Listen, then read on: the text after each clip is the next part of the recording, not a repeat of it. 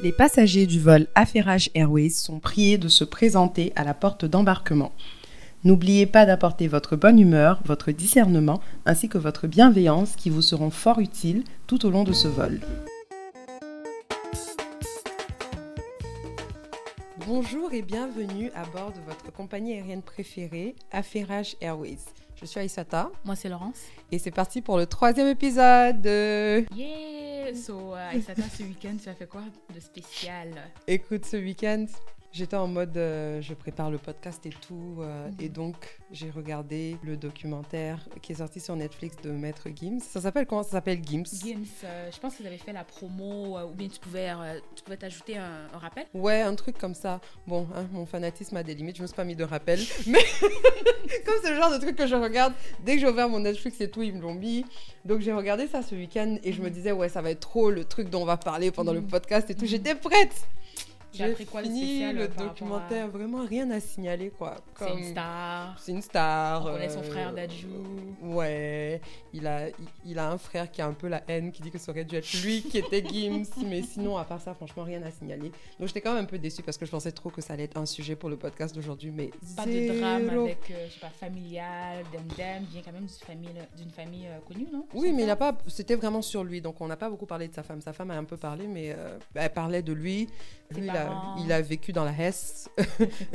je dis pas ça pour rigoler ou quoi que ce soit. En fait, non, il a eu une, il a eu une enfance difficile. Mhm. Il a vécu, il a connu la précarité, mais bon, mhm. voilà quoi. En fait, j'ai pas, quand j'ai fini le documentaire, j'étais comme, ok, bon bah, au suivant. Est-ce que euh, tu as appris quelque chose de spécial sur euh, pourquoi il porte les lunettes là, les En fait, c'est un délire qu'il a commencé quand il était super jeune. Mhm. Euh, au moment où il rencontrait ces gars de la section et tout. Et il a fait un freestyle une fois sur Internet. Il avait ses lunettes et les gens ont commencé à l'appeler l'homme aux lunettes. Et depuis. Moi, c'est ça que j'ai compris depuis. Bref, je sais pas pourquoi, du coup, il garde les lunettes et tout, mais c'est ça le truc. Donc, ça fait partie de son personnage. Ça fait partie de son personnage. Et puis, de toute façon, c'est ça. Hein, quand, tu, quand tu vois Maître Games, tu sais que, voilà, c'est lui. Mais par contre, j'ai une amie qui me disait, et puis c'est vrai, comment depuis la Lune n'a pas sorti sa marque de lunettes? C'est vrai, hein Genre, ça, c'est l'argent. Hmm. En tout cas. Mais c'est sûr que c'est un influenceur en duo, donc je suppose qu'il se fait payer pour porter euh, certaines marques de lunettes. Mais euh, Moi, je l'ai jamais vu dire euh, voilà, ça c'est telle marque que je porte. En même temps, je ne le suis pas assez. Justement, parlant même de Netflix, tu m'avais donné comme devoir d'essayer de, regarder les, les mignonnes, non? Mais oui Le choc Notre affairage du jour Les mignonnes Alors. Les cuties, hein, pour ceux C'est ça. si votre Netflix est en anglais, ça s'appelle Cuties. Euh, en français Les Mignonnes. Et je pense que même ceux qui n'ont pas regardé, vous avez dû entendre parler de ça à un moment donné parce que, en tout cas, la manière dont moi j'ai entendu parler des Mignonnes, mhm. c'est que j'ai vu une affiche sur euh, une affiche Netflix du film qui circulait sur les réseaux sociaux et les gens se plaignaient, et puis ils avaient raison de se plaindre, que l'affiche était très provocatrice. Donc sur l'affiche, on voyait des quatre, en tout cas des préadolescentes là de 11-12 ans dans des positions, des positions vraiment de position de 3 heures du matin, quoi. En tout cas, elle était dans des positions, tu sais, genre, quand tu imagines Cardi B dans son clip WAP, quand elle est par terre, dans Bref, c'était des positions vraiment bizarres. Avec des accoutrements aussi euh, qu'un enfant ne devrait pas porter, quoi. Exact. Et euh, cette affiche-là a fait la une. Les gens se sont plaints que, mais qu'est-ce qui se passe? Comment Netflix peut sortir une affiche comme ça, mhm. etc. Donc, ça a vraiment fait le buzz au point où euh, les gens se sont tellement plaints que Netflix s'est excusé publiquement, mhm. a changé l'affiche. Et là, ils ont mis l'affiche en fait du vrai film j'ai envie de ben, dire la vraie affiche du film, l'affiche qui a été utilisée lorsque le film est sorti au cinéma en France.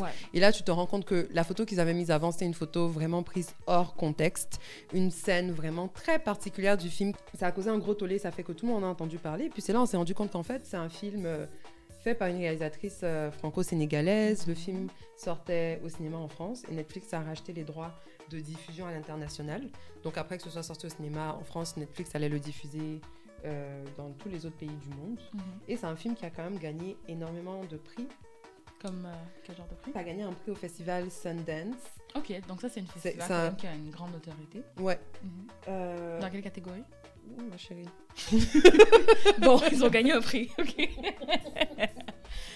Et puis, les gens qui sont allés voir le film en France, en tout cas, en mhm. parlaient en bien, mhm. parce que ça, ça suscite quelques questions qui sont quand même importantes.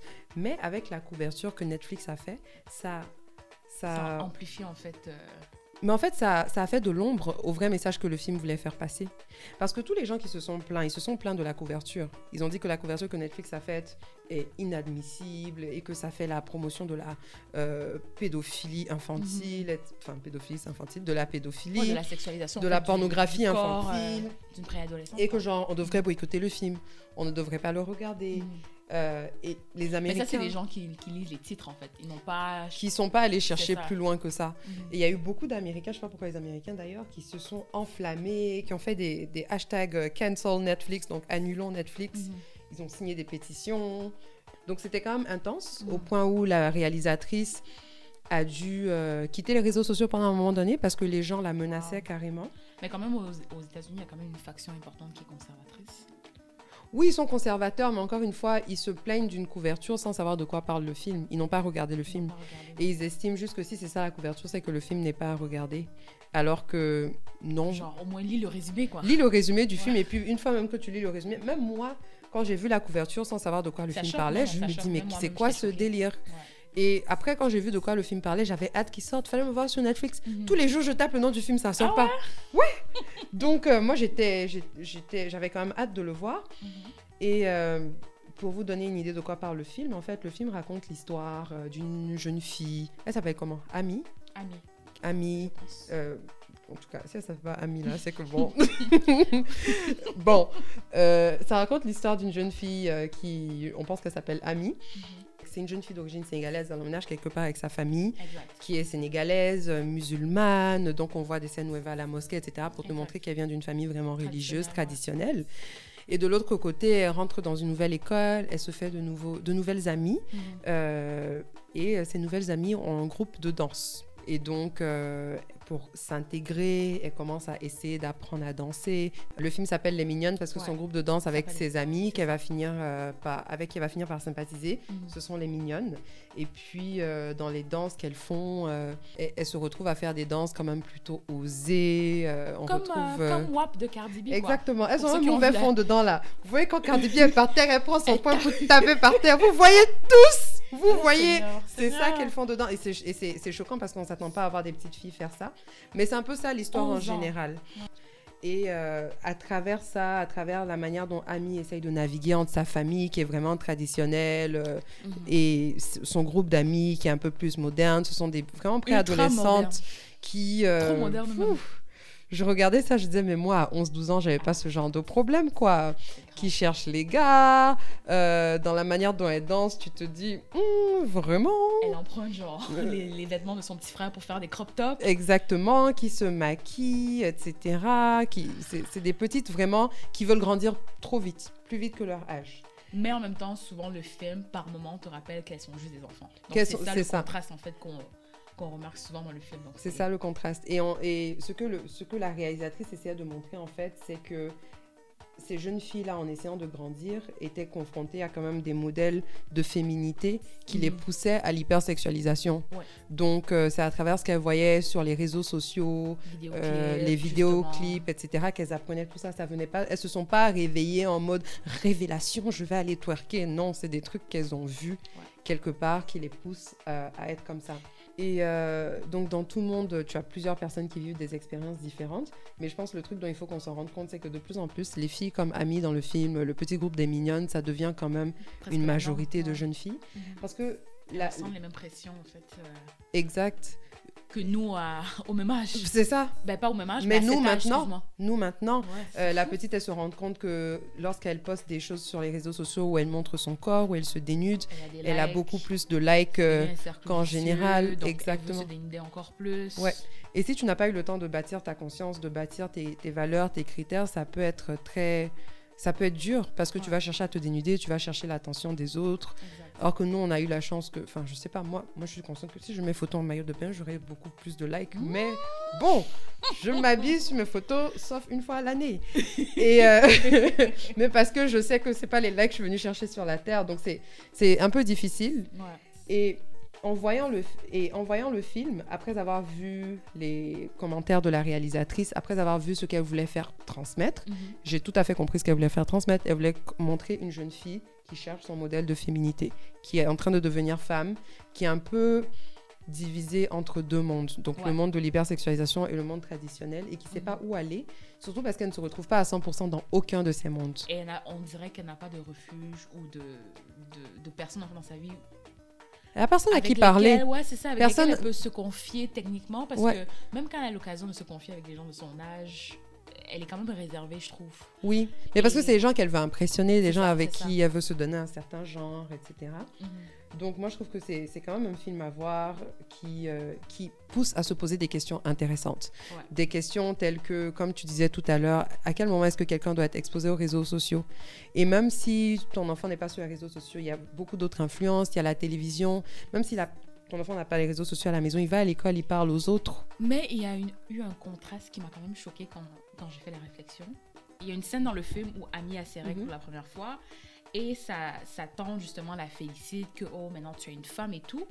Et sa tante lui raconte que à son âge elle était déjà mariée. Tu te souviens de cette Oui, oui, oui.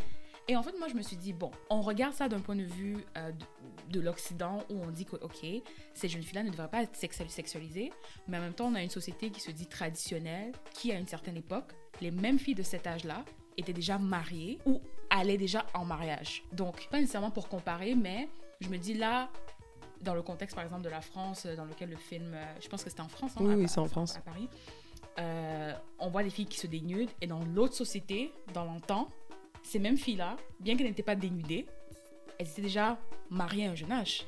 Oui, mais c'est différent dans le sens où quand... Si, si on va dans, dans, le, dans ce qui est traditionnel, quand on te marie à ce jeune âge-là, c'est pour que tu ailles Procréer. remplir ouais. ton devoir de femme. Et donc, même si, Mhm. et, et je, dis, je dis ça dans, dans ce contexte bien précis, c'est pas forcément ce que je pense. Et même dans ces contextes-là, Mhm. si tu vas et que tu te dénudes au hasard pour rien, ça reste un problème. Parce que quand tu es là, tu te dénudes, tu viens, tu Mhm. danses de manière sexy, ça n'a aucune utilité. Ce. Mais pour moi, une jeune fille, une préadolescente, bon, c'est vrai que je regarde ça avec des yeux de 2020, hein, mais une, une jeune fille qui se marie, par exemple, très tôt, comme 11 ans, 12 ans, donc euh, une, une, mariée, une jeune, quoi. Ouais. Pour moi, c'est une forme de sexualisation parce qu'on reconnaît qu'elle a déjà la capacité de faire De- des enfants. oui. Et là, en Occident, nous, on utilise le terme hypersexualisation pour caractériser l'habillement ou le Mhm. comportement. Je sais pas si tu me suis Oui, un peu. oui. Donc, dans une société, on parle de sexualisation carrément, mhm. et dans l'autre, on parle d'hypersexualisation, alors que c'est pas nécessairement une sexualisation. C'est différent. C'est différent. C'est Ouais, différent. c'est différent. Il y a un qui est hyper, mais que dans, je veux dire, dans, dans l'action, ça ne l'est pas, quoi. Bon, ça, ça, ça dépend, hein, Ouais. parce que, par exemple, la réalisatrice expliquait que pour faire le film, elle a fait des interviews avec une centaine de filles, donc elle sais, Mhm. n'a pas rêvé de l'idée, là, elle s'est pas rêvée comme ça pour dire que les enfants vont danser Mais je suis quand même curieuse de savoir qu'est-ce qui a été l'élément déclencheur pour elle, parce que normalement, une réalisatrice de ce calibre, elle se réveille pas un jour.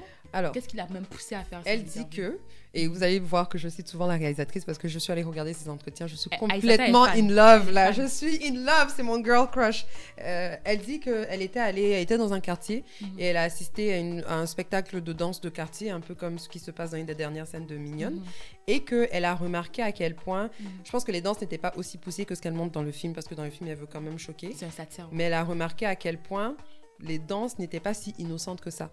Donc ça l'a poussée à se poser des questions de quelles sont les influences que ces jeunes filles-là ont Mhm. pour venir danser de cette manière-là. Cardi Quel est B. le Mhm. quel est le cheminement en fait euh, d'une jeune fille dans, Mhm. dans son adolescence lorsqu'elle ouais, se ouais. cherche, comment elle navigue. Mhm. Et c'est une fois que qu'elle a vu cette scène-là, qu'elle a commencé justement, elle allait dans les quartiers quand elle a eu le financement et tout pour le film. Elle a parlé à une centaine de jeunes filles préadolescentes de cet âge-là pour essayer de comprendre ce qu'elles vivent. Et là, ce qu'on a vu dans Mignonne, j'ai envie de dire, c'est soft. Parce que la réalisatrice dit qu'elle a parlé à des jeunes filles de 11-12 ans qui prennent des nudes tout le temps. Bon, pour- sauf, je sais pas, hein, parce qu'il y a une scène où, où j'ai hurlé comme. Faut euh, pas, faut pas Non, je vais pas spoil, Ouais. je vais pas spoil, mais je sais pas si c'était vraiment soft parce que J'ai envie de dire, c'était cru quand même. C'était cru, cru mais ok, oui, là il y avait des filles qui prenaient des news, mais parlaient de filles aussi qui se prostituaient, pas parce que forcément elles avaient, Ah, ouais. pas forcément pour des questions d'argent, mais pour Mhm. des questions de ok, D'attention. Mhm. de vouloir découvrir leur corps un peu trop tôt, etc. c'est tellement facile de perdre de vue ton enfant, de perdre de vue euh, la réalité, les- euh, ce que ton enfant vit en fait au quotidien. Et justement parce que la mère de Amy était absorbée par euh, la deuxième femme que son, que son mari allait, allait potentiellement prendre, ben, il y a Mhm. beaucoup de choses qu'elle n'a pas vues. Par exemple, souvent je me posais la question quand je regardais le film, mais après l'école là, Je dis même, quand Genre- Ami s'habillait pour partir à l'école, au début elle cachait un peu ses crop tops. Non, à un moment donné, Est-ce que tu as fait ça quand tu étais jeune? Moi j'ai fait ça. hein. Non, moi j'ai pas fait ça. Ah, moi, Et j'ai vécu ça. une enfance euh, douce. Non, non, non, non, moi j'ai fait ça, c'est que moi j'avais des habits que je mettais dans mon sac. Quand j'arrivais à l'école là, Chant, tu tu changes. dégaines la vie. Ou bien tu mets peut-être un vieux pull, mais en, En bas. dessous là, c'est les sexy sexy. Ok. Bon, je mettais pas des crop tops, mais genre des Ouais, trucs, des trucs un peu plus révélateurs, quoi. Fashion quoi. Pas révélateur nécessairement, mais fashion, j'aimais la mode. Mais donc si tu cachais, c'est que ça devait être révélateur d'une manière ou d'une autre parce que tes parents allaient pas te laisser porter. Pas nécessairement, c'est juste que, bon, ce que tu considères fashion à un certain âge, c'est pas la même chose que ton, que ton père ou ta mère va considérer fashion. Par exemple, je sais qu'il y a une époque où euh, mon père considérait, ne considérait pas les leggings comme des pantalons. Mais un legging, c'est pas un pantalon. tu vois. Et prenons-nous au sérieux, un legging n'est pas un pantalon. Mais tu vois, Moi, jusqu'à présent, je comprends pas qu'on mette un legging où le haut il couvre pas tes fesses, wesh. Ouais. On met ça. pas legging Donc t-shirt. pour lui, justement, euh, pour lui, quand par exemple on portait un legging, mais il fallait qu'il porte une robe, que c'était comme un collant. Ok, ok, genre une robe carrément. C'est ça, mais pour moi c'était pas ça quoi. C'était à l'époque, tu il y a longtemps. Non, mais c'est tout ça pour dire que je pense que euh, ce que Amy vivait en termes de cacher ce qu'elle porte, bon, ce qu'elle portait était déjà trop ré- révélateur à la base, mais je pense que la façon euh, avec laquelle elle se prenait pour cacher ce qu'elle porte, on est. On est tous passés par là, quoi, un peu. Ouais, je trouve quand même. Ok. Pas Bah, toi, mais nous, on a vécu, hein. on a vécu. Apparemment, je n'ai pas assez vécu. Mais en même temps, je pense que quand, en tout cas, de ce que j'ai vu dans le film, Mhm. elle le cachait quand même bien. Donc il faut vraiment aller voir le film, ça vaut la peine. euh, N'écoutez pas en fait ce que les gens disent en ligne. euh, ça vraiment, c'est un film qui, qui porte à, à réflexion. Ouais, allez le regarder. Et puis après, quand vous aurez fini de regarder, on va vous demander c'était quoi les scènes qui vous, l'ont- qui vous ont le plus choqué. Parce que nous, on en a. Mais on fait de notre mieux pour ne pas, Deux, pour ne pas tout révéler là. deux scènes là. Vous allez crier comme si c'était un film d'horreur. Hmm. Non, moi j'étais. Moi, j'ai pas crié comme si c'était un film d'horreur, mais j'ai crié quand même. J'ai sursauté, j'ai crié. hein. Quand même. Moi, j'ai crié et puis genre, je, je me suis, j'ai fermé les yeux un peu. J'ai mis mes Oh mains devant les yeux parce que je ressens vraiment le malaise des gens Oui, quelquefois. Oui, oui, oui. Et j'étais mal à l'aise. J'ai dit, mais c'est vraiment Mais malaisant. qu'il y a des scènes que j'ai juste mis pause. Ah, tu as mis pause carrément. Ouais, ouais, j'ai mis pause. Je suis comme, Laurence, calme-toi. Surtout que je regardais, et en même temps, je travaillais. Hmm. Donc j'étais comme, non, non, je peux pas écrire ce que je regarde par erreur et envoyer ça quelque part là-bas. Non, non, pardon. Ouais. Hum, Fortement recommandé. Oui, allez-y, allez-y, allez-y. On attend vos avis. Et euh, en attendant, nous, on va Passer passer aux aux divers. Et cette fois-ci, nos divers sont spéciaux parce qu'on va concentrer nos, nos divers cette fois-ci là. En vrai, hein, c'est une séance coup de cœur. Parce Ouais. que je pense qu'on va vraiment parler de nos coups de cœur euh, musicaux, comiques, euh, en termes de livres, etc. Mais Mhm. c'est vraiment nos coups de cœur. Donc, euh, Laurence, je vais te laisser commencer avec un coup de cœur dont tu tiens absolument à parler. Donc, euh, l'album de Damso est sorti très récemment, euh, qui s'appelle euh, QALF. Et c'est son quatrième album, je pense. L'album, en fait, en ce moment, il est en train d'écraser tous les scores de, de, De, streaming, oui, oui. Et mais il avait clashé aussi récemment avec Booba. Donc, je pense que du point de vue du public, en tout cas, il y avait un peu de pression sur cet album. Et selon moi... euh, Et aussi, il a beaucoup fait attendre aussi pour l'album. Oui, oui, oui. Surtout. Mais euh, ses fans, ou les fans de Booba en tout cas, diront qu'il avait beaucoup approuvé. Et j'ai beaucoup aimé l'album. Euh, Je pense que c'est très différent. C'est presque un départ euh, de ses albums précédents où il était beaucoup plus vulgaire. Tellement. Là, il le reste un tout petit peu, mais Ouais, mais je pense que comparé à. euh, je pense que c'est Je respecte R, il était comme. Euh, euh, Tends-moi ta joue, faut bien que je m'essuie. Et là, en fait, on voit en fait une transition où il parle de son fils, Oui, il parle de, oui. sa, de, son, de son ex, un peu plus. Mhm. euh, de façon un peu plus tendre, c'est un peu- on va ouais. dire. Ouais. Euh, il parle de sa- du décès de sa mère. Donc, ce qui est intéressant avec cet album, c'est que pour la première fois euh, depuis Batterie Faible, euh, je n'ai pas dû chercher quoi que ce soit dans le dictionnaire. Quand dans les albums précédents, ils nous sortaient des trucs comme ipséité, lithopédion. Oh mon dieu, mais même dans. dans- Est-ce que c'est dans Ipséité qu'il y a Gova C'est dans Ipséité, il y a Gova. Moi, je me rappelle, c'était une de mes chansons préférées, j'avais Mhm. aucune Je suis dans la idée. Gova. Je suis dans la Gova, je suis dans la Gova. Moi, je dis, je sais pas, tu es dans quoi, mais viens, on est es dans, dans la la Gova. Gova. et c'est après, je sais plus, j'étais avec des amis et tout, et puis ils ont dit, ouais, on va dans la Gova. J'ai dit, mais comment ça que vous écoutez trop Damso, vous? Ils m'ont dit, mais de quoi tu parles Est-ce que c'est un mot français Je pense que c'est un, un, c'est un terme joual, non? Aucune idée d'où Ouais. ça vient. C'est qu'est-ce que ça veut dire voiture. Voiture. Et moi, comme une gawaze, je savais pas. Et maintenant, chaque deux secondes, hein, quand je peux, je fais, ouais, la Gova, Ah, ouais. En tout cas, moi, la semaine passée, j'ai appris Pookie. Donc, Ah, j'avoue. Mais c'est ça. Donc, euh, franchement, cette fois-ci, ces textes étaient un peu plus. euh, beaucoup plus simples, euh, plus accessibles, je dirais, pour la personne moyenne qui, a- qui a un champ lexical moyen, comme moi. Je trouvais aussi que l'album s'écoutait bien en l'envers. Étant donné qu'il terminait par l'intro et quand on faisait en l'envers, ça commençait doucement Mm. et ça, et ça a augmenté en fait. Ouais. J'ai bien aimé aussi le son avec euh, Fali Poupa. Oui, Le fais bon- ça bien. Fais ça bien. Fais quoi bien? En tout cas, faut faire bien. Fais quoi bien? 454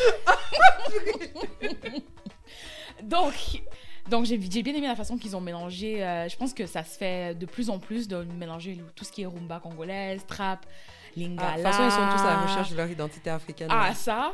Ben, Fali, en fait, son identité est déjà confirmée. Fali n'est pas à la recherche. Fali a été invité pour confirmer Mais la Congo. il est à la recherche- de Damso. Mais quand je re- quand j'écoute Fali de plus en plus, on dirait qu'il est divisé entre deux identités. De, de rester le Fali traditionnel et de rester le Fali euh, plus urbain. Donc, comme s'il il essaie de desservir deux publics. Je sais pas si tu remarques dans je, ses je albums. vois ce que tu veux dire parce que justement l'album euh, l'album de Fali où il se force à parler le français là. Voilà. Oh non mais oh arrête, arrête, arrête.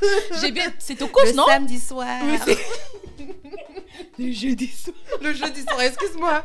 Le jeudi soir. je sais ce que ton iPhone cache. Gars, parle Lingala Ami, on sait pas ce que non, maintenant que je suis un peu plus, euh, plus woke. Hmm. j'avais posté un statut quand Toko s'était sorti pour dire Eh, le français de Fali s'améliore. Mais maintenant, quand j'y réfléchis, en fait, il n'a pas besoin Il de parler pas besoin français. de parler français. Il n'a Mais pas ça besoin de parler c'est pas français. parce que quelqu'un n'a pas besoin de parler une langue que quand il la parle mal, on peut pas dire qu'il la parle mal. Mais il, la parle pas mal, c'est juste qu'il a un accent.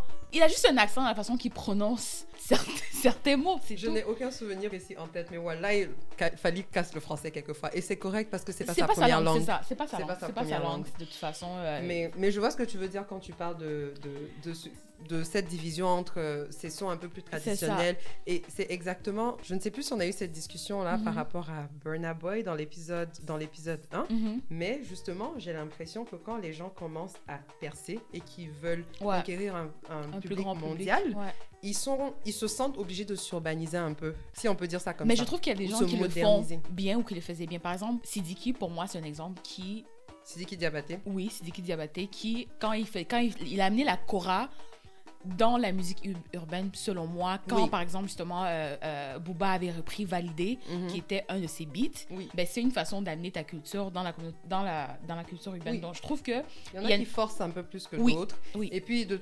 moi, personnellement, j'aime les sons de rumba, genre pur, de Moi aussi, mais j'ai aimé Tokos parce que ça s'écoutait assez bien et je trouvais aussi que pour une fois, je comprenais les paroles. Tu vois, dans la mesure que par exemple, Nourrisson, oh, je suis là, je sens tout dans mes os. Mhm. Mais il peut être en train de parler du soleil, hein, et moi, je suis là en train de pleurer. Donc, Mais le, le lingala, c'est bon, c'est lyrique. Moi, je, moi perso, j'ai pas, like, allons, je, j'ai pas besoin de comprendre ce moi non dit. plus, moi non plus, mais je pense que Et je crois que justement, ça sonnait off avec ces sonorités-là. Et quand je comprenais en fait de n'importe quoi qu'il disait, Ouais, j'étais comme, parle lingala, s'il te plaît, blague-moi. parce que là, en fait, quand il, quand il chante en français, tu peux analyser les paroles. Ah, j'ai dit, mais de quoi tu parles en fait Dans le jeudi soir, toi, tu fais quoi? Ah Tu n'es- tu pas dans un état indécent. Et cette chanson, c'est n'importe quoi. Mais cette chanson, c'est n'importe quoi.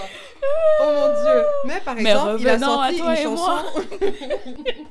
Vas-y. Il a sorti une chanson Allo téléphone là en juin. C'est Oh, de la vraie rumba. La chanson dure 8 minutes, mais la chanson est pure. Ouais, ouais, ouais, Elle est pure. Quand j'ai écouté ça, j'ai dit Fali, tu es de retour. Tu vois? Et je trouve même que le Fali traditionnel, moi j'ai toujours dit qu'il y a des sons qui ne s'écoutent qu'au bled ou qui ne coulent qu'au bled. Il y a des sons de Fali Ah. ou Poupa que quand j'écoute ça à Beru, comme là, ça m'énerve, ça ne passe pas. Mais quand tu es par exemple dans ton village, euh, dans un 4x4 qui est mal entretenu, Hein roulant sur une route qui n'est pas Mais goudronnée, Laurence, de quoi tu la parles poussière se soulève. Quoi Genre, en fait, Mais de quoi tu non, mais il y a des chansons. je, je ne... Ok, je, je t'entends, je valide ton vécu. Canne à sucre, Mhm. pour moi, c'est une chanson qui coule au bled, qui ne coule pas ici. Moi, perso, l'album de Fali coule partout. Ouais, Je- mais je veux dire, c'est son moi- classique. C'est son classique pour moi. Je trouve que ça s'écoute mieux dans un contexte africain. On va dire ça comme ça. Ouais, mais ton contexte africain, tu peux le créer où tu veux. Ouais, mais ici en hiver, t'as pas Ah. la chaleur de sa voix. Tu vois Mais ça, eh, c'est pas voilà. pareil. Pardonnez, on va passer à notre prochain coup C'est de pas cœur. pareil, oui, Parce que là où Laurence est en train de partir, je sais pas si je suis capable de la suivre. Quand, quand, tu es dans, quand, tu, quand tu es ici, là, entre deux interruptions de service à Beruka, et tu entends dans tes écouteurs Chérie Nangai, à sucré, ça ne passe pas. Et donc, c'est plutôt. Tu as dit que tu étais quoi dans un 4x4 mal entretenu. c'est Oui, là que ça passe. Si tu, tu regardes en fait la nature, tu respires l'air frais. Et les gars, je passe à mon prochain coup de cœur. Parce que je, je ne comprends pas. Je passe à mon prochain coup de cœur. Je me comprends, c'est important. Ah, c'est important de se comprendre soi-même. Vas-y, ton prochain Alors, coup de mon cœur. prochain coup de cœur, c'est une comédienne Mhm. Euh, qui est super connue sur Instagram. C'est une Kenyane. Elle s'appelle Elsa Majimbo. Mhm. Et euh, vous la connaissez sûrement parce que vous, avez- vous l'avez vue, elle a ses lunettes de soleil. Elle mange souvent des chips pendant ses, pendant ses petits sketchs de comédie. Et elle a vraiment percé l'âme pendant le confinement Ouais. et après le confinement. Donc elle a plusieurs petits sketchs où elle parle un peu de, de la vie de tous les jours. Mais elle est vraiment confinement. marrante. Du confinement, du corona. Elle est blasée de tout, quoi. Comme nous tous. Comme nous tous, vraiment. Et je n'oserais pas vous faire certaines de ces blagues-là maintenant parce que je pourrais pas bien les faire. Mais honnêtement, je pleure de rire. Et malgré que j'ai déjà vu toutes ces blagues, il y a des fois, je vais juste sur son compte Instagram et je revois les revois, blagues. ouais. Tellement elle est marrante. Et euh, j'ai été super contente de voir qu'elle commence à avoir du succès à l'international. Mhm. Et donc, elle a eu une entrevue avec CNN, The Guardian, euh, The New York Times. Elle a eu un petit deal de sponsorship avec Fenty, la marque de Rihanna, Mhm. où ils lui ont donné plein de lunettes de, de soleil. Et euh, Quoique je trouve que les lunettes de soleil de Fenty ne vont pas avec son branding. Parce que sa paire de lunettes était très très spécifique, euh, celle de mais Elsa. ce qu'elle a fait justement, parce Mhm. que souvent elle, elle- elle parle, elle, elle se donne ce personnage de elle aime l'argent, elle aime la richesse et tout. Donc elle changeait les lunettes. Elle fait- euh, je sais plus exactement ce qu'elle disait, Mhm. mais genre elle avait bien intégré ça dans son sketch. Et tu comprenais que c'était les lunettes de Fenty. Elle le Mhm. disait et puis ça faisait en mode moi j'ai l'argent et tout. Donc Je suis passée au niveau supérieur. c'est ça, comme elle Mhm. avait bien intégré dans son sketch. Et ça fait vraiment du bien de voir. Comme j'ai l'impression qu'on l'a tous un peu découvert pendant le confinement, Ouais. etc. Et ça fait du bien de l'avoir percé en fait. Et c'était des vidéos toutes simples, hein Toutes simples. Et je la vois dans ses entretiens, toute souriante, toute heureuse Ouais. et tout. Et franchement, ça, je la connais pas personnellement, mais j'ai l'impression que c'est ma sœur, qui a quoi. percé, tu vois. Et j'espère vraiment juste que quand plus elle va percer, plus elle va. J'espère qu'elle pourra aller loin Mhm. et qu'elle pourra vraiment s'entourer de bonnes personnes parce que des, des célébrités. Mais elle vient de commencer, elle a déjà un partenariat, euh, elle est déjà ambassadrice chez Fenty, donc Oui. euh, la- l'avenir s'annonce bien, quoi. Bah, écoute, bien. J'espère parce qu'on a Mhm. tous vu. euh, je veux dire, il y a eu des gens comme le petit Mayombo par exemple. Je sais pas si vous connaissez le petit Mayombo. C'est celui qui Tu dit. vois? Tu vois les retombées? Que dire? Que dire? Bon, Laurence l'a fait, j'ai pas besoin de le faire. Et le petit Mayombo, c'était ça. Bon, la différence avec le petit Mayombo, c'est qu'il avait quand même juste une phrase phare. Vraiment juste Voilà. Non, deux, que dire? Que Que dire? dire Bon, il y avait deux phrases phares et puis ça l'a propulsé le gars. Genre, Ah, euh, ça on parlait de lui partout. Il a fait une tournée des médias en France, Mhm. s'il te plaît. Il est passé dans tous les médias, etc. Mais euh, quand il a fini ça, on a entendu parler de lui deux fois après la tournée des médias. La première fois, il est venu nous dire que son manager l'a escroqué et que tout ce qu'il a fait en France, son manager lui a seulement donné 300 000 francs CFA. 300 000 francs CFA, c'est quoi? C'est 450 euros, 700 dollars canadiens environ. Pour toute une tournée. Toute la tournée des médias. Le gars partait dans les J'ai vu plein d'interviews sur Combini, je pense Oui, qu'il a Combini, plein de trucs. Wow. Escroqué. En tout cas, c'est ce qu'il dit. 300 000 C'est ce qu'il a dit. On lui a seulement donné 300 000 francs. Et ça, c'est. Tu sais, quand tu perds, tu n'as pas le temps de vraiment t'entourer de personnes qui Mhm. sont honnêtes. Mhm. Et, euh, et c'est ce qui finit par se passer. Et puis après, le problème aussi, quelquefois, avec les, ce genre de buzz où tu as fait le buzz sur seulement une vidéo et demie, Mhm. c'est que, bon, en fait, on ne sait pas si tu as, si tu as de la substance. Ouais, et, si tu as un plan d'affaires as- derrière ou une idée ou même si ton humour euh, peut aller loin. Parce que faire des blagues, ça peut, ça peut arriver à tout le monde de faire genre une blague vraiment hilarante d'avoir un truc ça va qui, prendre. qui devient viral, ouais. C'est ça. Parce qu'après, il s'est lancé dans la chanson, il a fait une chanson. Mm. Euh, pff, T'as écouté oui, mais ça va pas. hein. Il y a un clip? Il y a un clip, hi, bien Mm. sûr. Il y a le clip, il y a la chanson, et j'étais comme. Mais visuellement, ça va être drôle, non? Non. Oh. Il est comme. Je sais plus s'il était comme sur un bateau avec des meufs et tout. Je me rappelle plus Oh, exactement, mais genre, je sais. Tout ce que je. En fait, je me rappelle de mon sentiment. Parce qu'on dit ce qui reste. entre comédien et chanson, là, je comprends pas le truc. Il- Donc il a décidé que lui... euh, Il cherche l'argent, non? Ah ok, non, non, non. Partout, il y a l'argent. Non, mais c'est vrai que si tu chantes, tu peux gagner plus que 3000 francs, euh, 300 000 francs. hein, Et en euh, théorie. Mais c'est faut bien chanter et puis il faut faire des chansons bien, quoi. Moi, je, tout ce que je sais, je me rappelle plus ce qu'il y avait dans le clip, je me rappelle juste de mon sentiment. mhm. J'étais mal à l'aise. J'ai regardé jusqu'à la fin. Que dire? Que dire? Que dire? Que dire Oh. Bref. Et je pense aussi que tu, justement, euh, parlant de chansons et de films, tu avais une autre recommandation de film, non, à nous donner Oui. Alors, j'ai mon petit. J'ai deux mêmes recommandations de films. Je parle beaucoup des. Aïssa ne fait que nous donner les devoirs. Ah, je vous donne les devoirs, les chics devoirs. non, je parle beaucoup. Après, je me taire, mais j'ai vraiment juste deux recommandations. Et puis non, non, après, je me j'écoute. tais. Vas-y, vas-y. Bon, la première, c'est pas vraiment une recommandation, hein, c'est un gros coup de fierté. Parce que voyez-vous, cher ami, Encore, regardez. Voyez-vous, regardez là. on va parler de la. Côte d'Ivoire, l'unique, l'incroyable, Oh, les. le- le- le- je n'ai plus les mots, Ah. mais le pays, le meilleur en pays du cas, monde. N'est-ce pas Vous Oui. avez combien de canons On a 5. Vous Est-ce que c'est ça, on mange Est-ce que c'est ça, on On mange mange quoi alors Les beaux On films mange. Vas-y, vas-y. Pardon, raconte ton film. Et Laurence, essaie de me respecter. Raconte ton film. Je tiens à dire que normalement, je me serais pas laissé faire. Mais voilà, je suis fatiguée, donc je vais me laisser faire. Tout ça pour se dire que il y a un film ivoirien qui s'appelle euh, La Nuit des Rois, qui n'est pas encore sorti au cinéma, qui va sortir en novembre, mais euh, qui fait déjà parler de lui Mhm. à l'international. Et, euh, et ça fait du bien de voir un film ivoirien qui fait parler de lui pour la qualité de la cinématographie. Donc le film a été déjà sélectionné au, au Festival du film à Venise. Il a été sélectionné au New York Film Festival. Il était au TIFF, donc c'est le, c'est le festival de film à Toronto, qui est quand même plutôt connu aussi. Et au TIFF, il a gagné, euh, il a gagné un prix. Mhm. Euh, et là, il a été soumis aux Oscars, mes Ok. amis. Oscars. Et le film Il parle était de quoi soumis aux Oscars pour, euh, pour euh, représenter la Côte d'Ivoire. Donc le film parle d'une rébellion qui émerge dans la prison nationale. Je ne connais pas plus de détails que ça. Il sort Mhm. en fin novembre en Côte d'Ivoire. Et ça, je me dis, j'aurais tellement voulu être à Abidjan en novembre, En pour pouvoir regarder le film. Et j'ai juste vu quelques photos euh, de certaines scènes du film. Mhm. Ça avait l'air dingue. Juste les outfits, les, les, ouais, les outfits des gens étaient super beaux. Mhm. Euh, Costume. les costumes, et l'anglais, le français, vraiment. Euh, les costumes des gens étaient super beaux. Et puis, euh, y a des... le film a été fait par un réalisateur franco-ivoirien. Mhm. Il y a des artistes, euh, des acteurs, pardon, Mhm, ivoiriens. Donc, franchement, ça fait du bien de voir que notre La cinéma, là, et la fierté. Donc, fait en Côte d'Ivoire par des Ivoiriens, euh, scénario, réalisateur ivoirien, En everything, théorie, quoi, hein. En théorie. Ah, ça, on a hâte de voir. Parce Ce sera disponible sur. euh, Je sais pas sur quelle plateforme ce sera disponible, honnêtement. Je sais juste que ça sort au cinéma en novembre. Et justement, le deuxième film que je suis allée voir au cinéma, les Mhm. gars, je suis allée voir ça euh, avant-hier. C'est- Ça s'appelle Petit Pays. mhm. Petit Pays, euh, c'est basé sur un livre du même nom. Déjà, Petit Pays, c'est un de mes livres préférés dans le monde mondial. Genre, Et dramatique. Aïe. Dans le monde mondial. dans le monde mondial. Hey, ok. C'est un de mes livres Dans la planète préférés. planétaire. Planète planétaire, Mhm. univers universal. Ok. C'est un de mes livres préférés. Ça parle de, de la crise euh, du génocide qui a eu lieu au Rwanda, des re- enfin, de la crise aussi du coup qui a eu lieu au Burundi. Mhm. Et ça raconte toute cette crise-là sous le point de vue d'un enfant Mhm. de d'environ 11-12 ans. Mhm. Donc euh, je, vais- je ne vais pas vous spoiler ou quoi que ce soit. De toute façon, ce sont des faits historiques. Je ne vais pas vous spoiler ce qui se passe dans la vie de l'enfant en soi.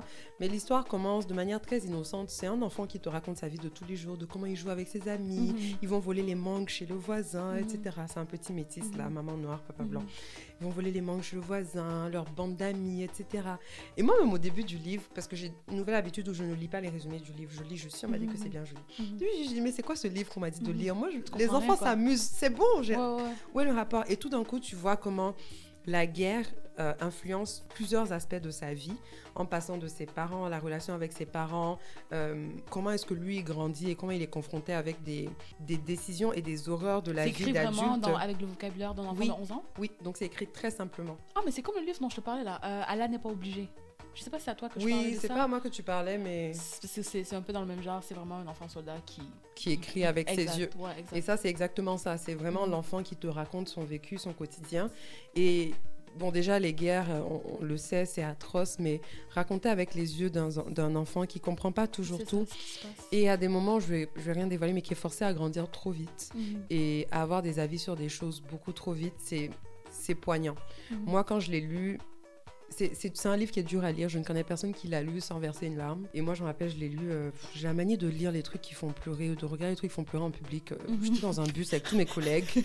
je les connaissais à peine. Et j'étais là en train d'essayer d'essuyer mes larmes sur le teco. N'importe quoi. Et là, l'adaptation cinématographique est magnifique. Dès que j'ai su qu'il allait avoir un film, j'étais super contente, j'avais hâte. Il n'aurait pas pu mieux faire. C'est-à-dire que Donc, ben, ben, vu que tu as lu le livre, en fait, c'était. c'était ça. Mhm. Il y a des moments où c'est sûr que le livre reste mieux parce qu'il y a certaines émotions qu'on peut mieux communiquer à travers le mot, à, à Mhm. l'écrit. Franchement, c'était magnifique. J'ai pleuré encore. Tu sais, il y a des films, ça va te mélanger et tout. Tu finis, tu te dis, ah, ça c'est le film, c'est Hollywood ou machin. Mhm. Mais là, tu finis, tu sais que c'est quelque chose quoi. qui a eu lieu. On peut pas fuir les réalités de nos mondes. Et c'est très bien. Genre, c'est beau. Le Mhm. film est bien, le livre est bien. Ça a été écrit, le film, le livre a été écrit par Gaël Faye, qui est un artiste, euh, musicien. Mhm. Il a aussi Il fait une origine? chanson. Euh, bah, du coup, il est moitié burundais, moitié français. Non, sa mère était rwandaise, pas burundaise.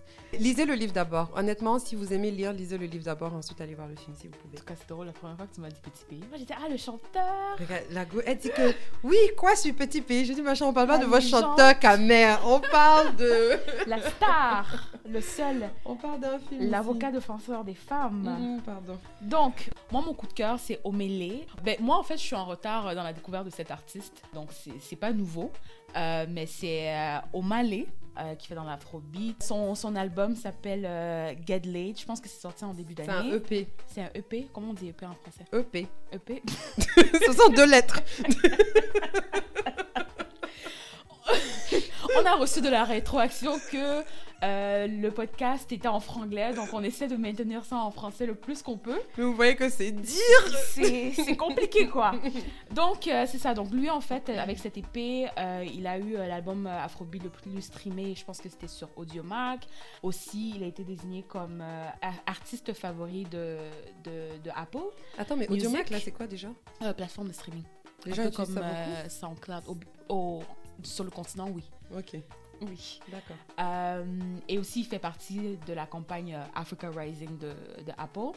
En tout cas, il a un son qui s'appelle Lolo Lolo, que j'aime bien. Lolo, Lolo, parce Lolo, que ça, tu t'appelles Laurence, Oh, Lolo, non, non, non, Lolo, Lolo. c'est- c'est ça. aucun lien, aucun lien. Et je suis J'avais même pas pensé à ça, ouais. J'avais même pas pensé à ça. Euh, mais franchement, l'album est vraiment bien, donc moi je, je le recommande. C'était mon, mon coup de cœur euh, qui est récent, mais pas, pas tellement. Donc, euh, du coup, ta chanson préférée, c'est Lolo, Lolo. Lolo.